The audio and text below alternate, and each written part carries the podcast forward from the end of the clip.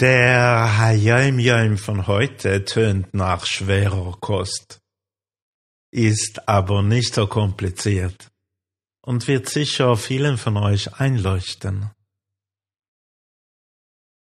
Der Rebbe schreibt, Rebbe Hillel von Paritsch fragte einmal den mittleren Rebbe, ob er Chassidus, Chassidismus, an Orten unterrichten sollte, in denen die Menschen gar keine Vorstellung von Chassidus hatten. Der mittlere Rebbe antwortete, die Lehren vom Chassidismus, von Chassidus, werden von der Neshome, von der Seele gehört.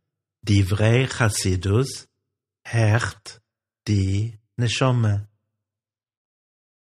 Und sagt er weiter, es gibt in Shir Hashirim das Lied der Lieder, auch das hohe Lied genannt, einen Vers, der von Wassern, die aus dem Libanon fließen, spricht.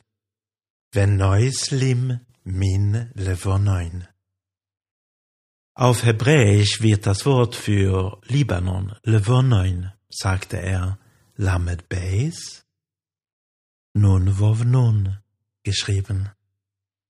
Und der Zahlenwert von Lamed Beis ist 32 und von Nun Vov Nun Nun 50, was auf die 32 Pfade von Chochma, Weisheit, und die 50 Tore von Bina, Verständnis, innerhalb der Seele weist. Wenn die Neshoma hört, sagt er, fließt ein spiritueller Einfluss herunter zum Licht der Seele, der den Körper belebt. Dies stärkt die eigenen Bemühungen, Gutes zu tun, indem man die 248 positiven Gebote Mitzvahs erfüllt und sich vom Schlechten abwendet, indem man die 365 Verbote folgt. Soweit der Rebbe heute. Um den Hayom Yom zu verstehen, müssen wir wissen, dass die Seele aus fünf Teilen besteht. Und zwei davon sind so erhaben und unendlich, dass sie sozusagen nicht in einen Körper gedrängt werden können. Sie sind oben, wo auch immer das ist, aber dennoch sind sie immer mit uns verbunden, immer. Und, und weil die zwei Teile, Chayo und Yechido, im Himmel sind, können sie die Spiritualität, die sich dort befindet oder angeregt wird, zum körperlichen Mensch sozusagen hinunterfließen lassen, zum Mensch lenken. So was der mittlere Rebbe hier sagt ist, wer spirituellem ausgesetzt wird, wird automatisch positiv beeinflusst, auch wenn er nicht alles, was gesagt wird, versteht.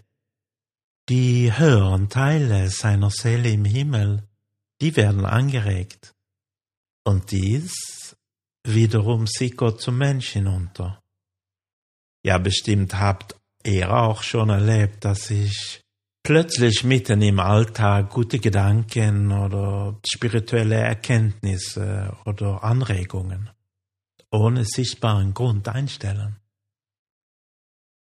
Spiritualität ausgesetzt zu sein.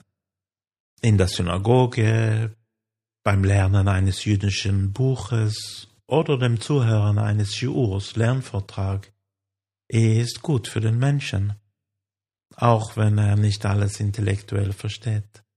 Seine Seele aber versteht es. Ungeachtet dessen, dass die Seele es versteht, wies der Rebbe, der mittlere Rebbe Menschen, die Chassidus lehrten, an, sicher zu gehen, dass ihre Hörer die diskutierten Konzepte auch verstanden.